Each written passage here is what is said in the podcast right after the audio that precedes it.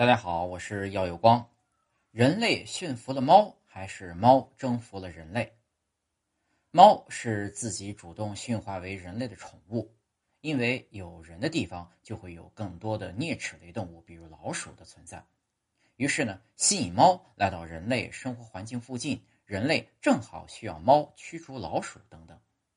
长此以往啊，便形成了人类与猫的共生关系，野猫也变成了家猫。英国伦敦国王学院的生物学教授比盖尔·塔克对猫进行了大量的研究，得出了一个我们想不到的事实：看似是我们选择了猫咪作为爱宠，但实际上是猫驯服和统治了我们。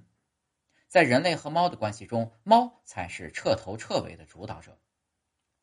当人类的进步影响猫的生存环境时，猫没有选择逃离，而是改变策略。利用抓老鼠的优势和人类共处一个屋檐下，但实际上呢？研究表明，猫不爱抓老鼠，甚至还可以与老鼠为伍。